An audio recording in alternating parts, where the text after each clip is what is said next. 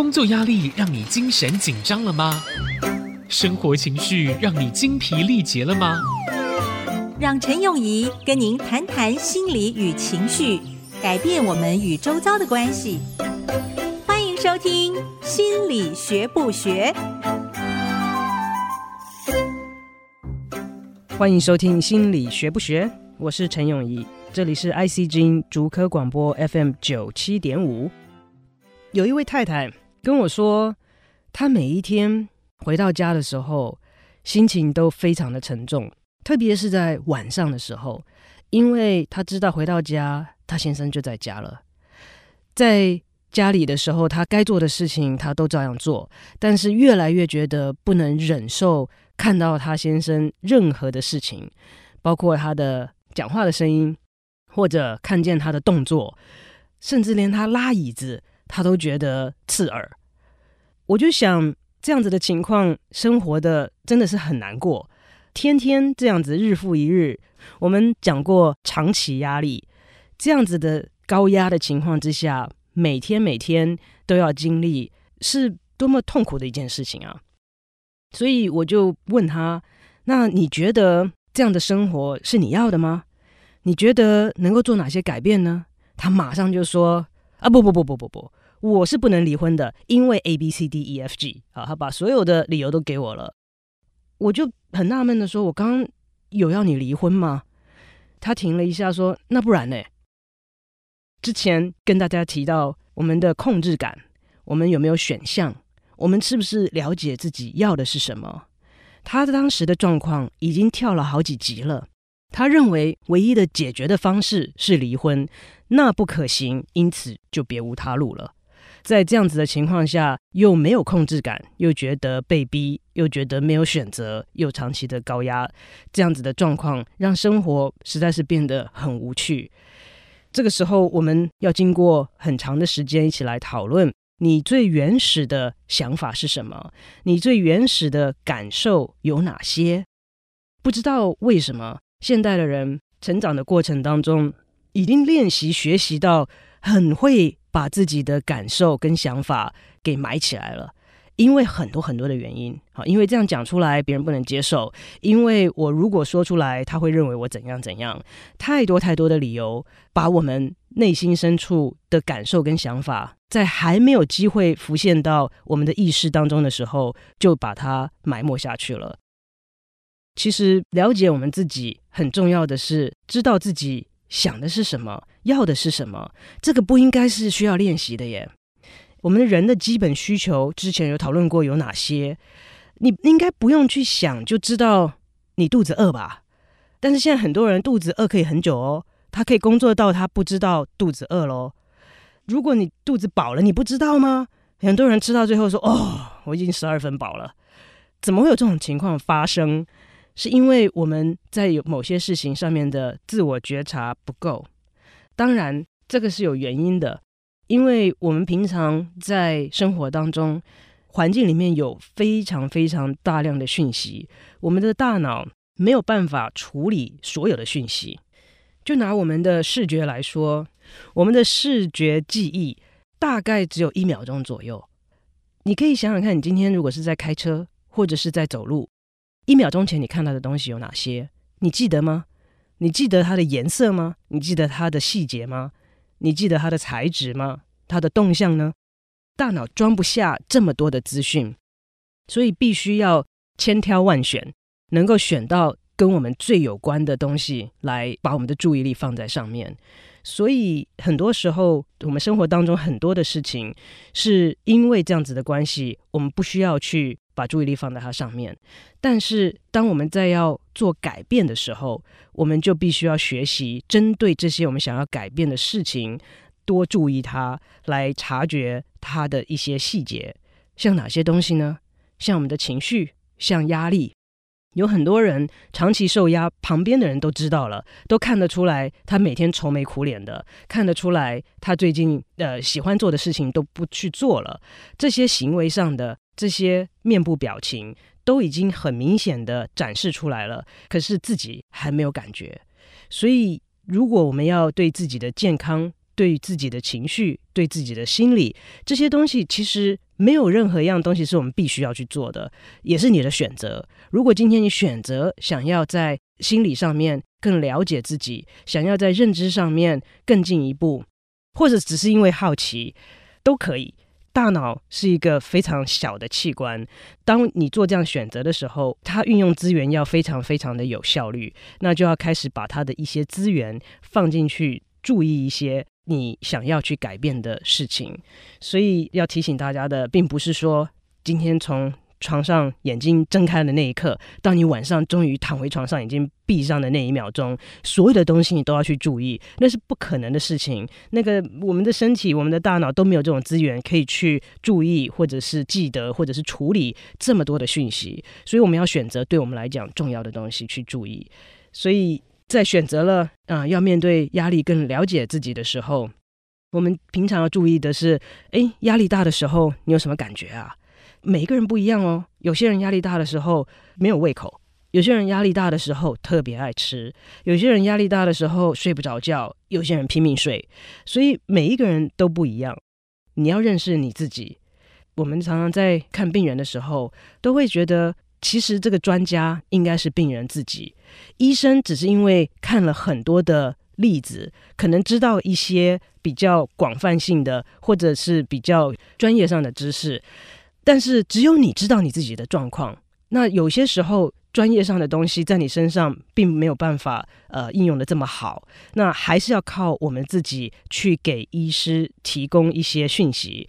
当然了，我们希望都希望能够碰到好的医生，愿意听我们说。可是最终这个专家还是我们自己。记得在上周的节目当中，我有留下一个问题给你们吗？我记得哦。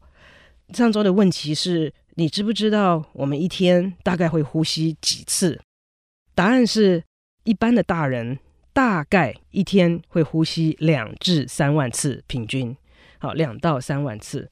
这都是在我们不自觉的情况下发生的事情。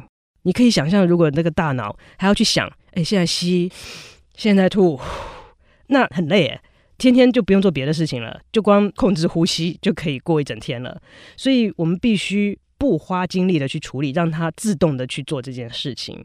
但是我们现在在讨论面对压力、减低压力对我们身体上的影响，给身体一个休息的机会的时候，呼吸就变成了一个很重要的环节。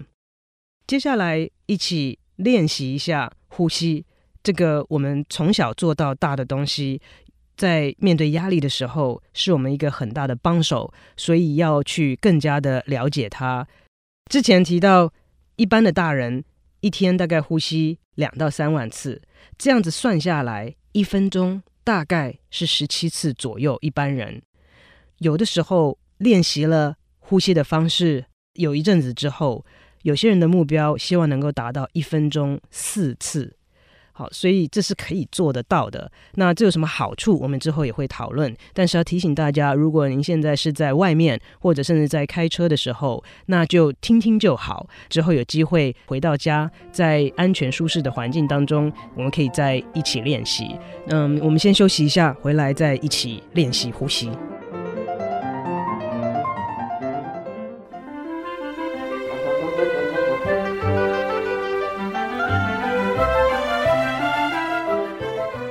欢迎回到心理学不学，我是陈永怡。谈到呼吸，你们有没有在电影里面看到过有人很紧张的时候，旁边的人递一个牛皮纸袋给他，让他用牛皮纸袋照着口鼻呼吸？有没有想过为什么要这样做？主要的原因是因为我们身体里面的二氧化碳跟氧气要有一个合适的比例，当氧气太多的时候，会造成我们有焦虑性的反应，生理反应。你可以想象，如果今天一个人很紧张的时候，他会不自觉的一直把气往肺里吸。那在演化当中，这是有它的目的的，因为氧气可以让我们在紧急状况的时候供给身体里面的需要。所以有的时候会看到人家紧张的时候，会不断的吸气，就一直没有在吐，一直吸进去。或者你可以试试看。大量的快速呼吸，你只要试个三十秒，你会发现你头开始发昏，头发昏，然后身体开始出冷汗，久了之后会觉得晕眩，然后甚至手会颤抖。这些其实都是跟焦虑的症状一致的。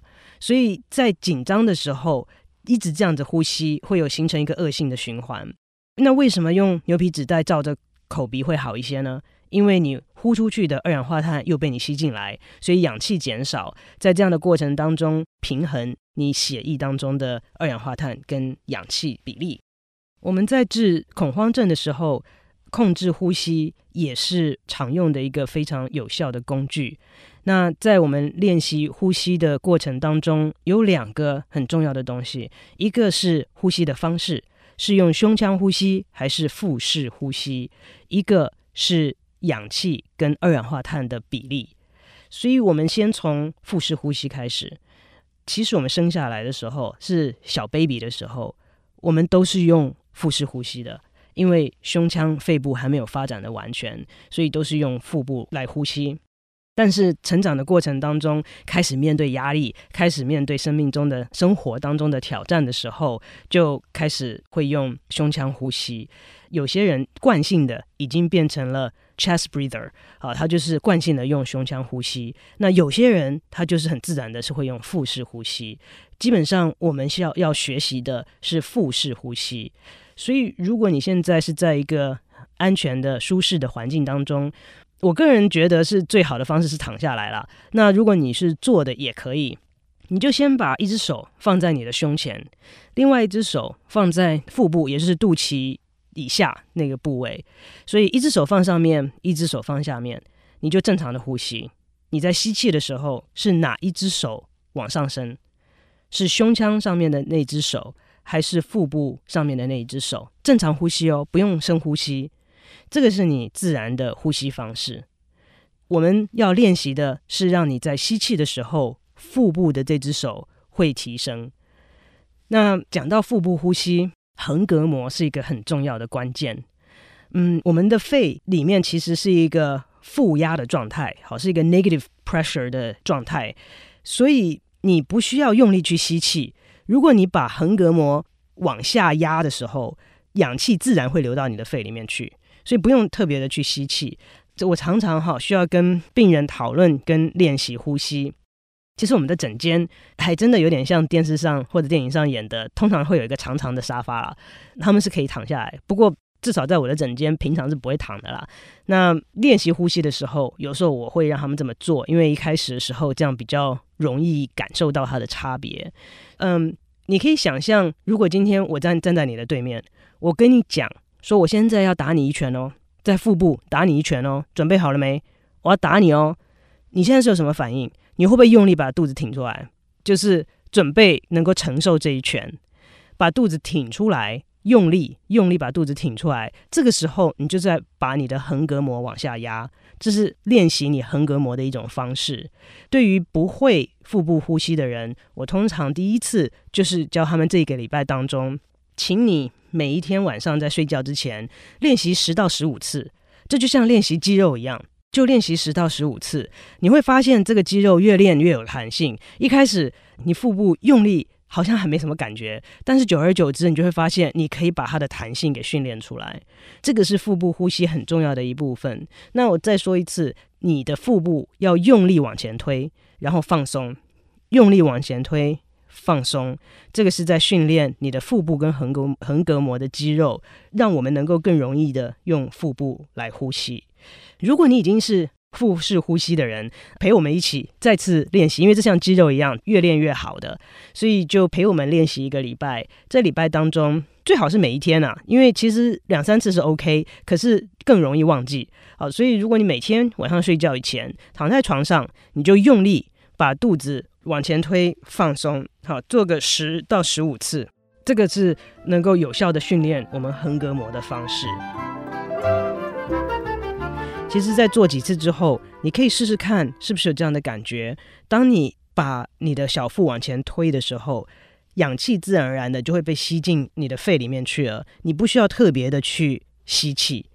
这个是呃我们的肺的结构很奇妙的地方，它里面是呃负压的状态，所以只要把横膈膜往下推的时候，氧气就会自动进入到我们的肺里面去了。当你习惯做这样练习的时候，其实我自己常常有的时候在捷运上啊，在公车上啊，你也可以这样子的练习。这个是任何时间地点都可以做的。那我之所以讲说晚上可以在睡觉前这样做，是因为固定的时间比较容易让我们记得，不会忘记。另外一个原因是因为这样做是有助眠的效果。当我们用腹部呼吸的时候，是会让我们的身体放松。你会发现，当你在很努力啊，很专注的把你的腹部往前推的时候，你的脑筋也不太会再去想其他的事情。所以。我们在训练呼吸的过程当中，也会帮助我们在认知的注意力上面不会思绪乱跑。我常常听到现代人的抱怨之一是，上床之后他的思绪不断，一直飞过他的脑子，停不下来。那方法很多，这也是其中的方法之一，就是把你的注意力放在呼吸上面，在睡前这样做，有助于我们身体的放松，跟把我们的思绪减缓下来。这个是第一步。在我们接下来的节目当中，会继续的跟大家一起讨论跟练习呼吸的方式，也会跟大家介绍为什么呼吸慢会比较好。欢迎大家写 email 或者是打电话来分享一下你的经验，或是有任何的问题，呃，也可以用 email 或者是电话的方式跟我联络。email 是 i care at i c 九七五 dot com。这是 I C A R E 小老鼠 I C 九七五点 C O M。我们今天节目就进行到这边，谢谢大家的收听，我们下周再见。